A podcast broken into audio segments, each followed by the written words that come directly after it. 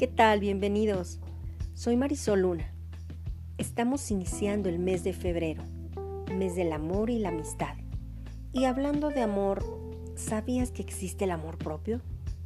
Si no lo sabías, te lo explicaré.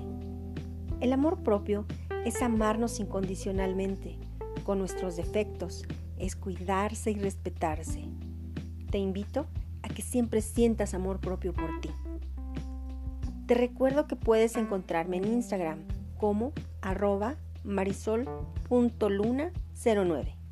El siguiente pensamiento es de Jorge Bucay y dice así, si hay alguien que debería estar conmigo todo el tiempo, ese alguien soy yo. Y para poder estar conmigo, debo empezar por aceptarme como soy. De Jorge Bucay. Muchas gracias por escucharme. Te envío un fuerte abrazo.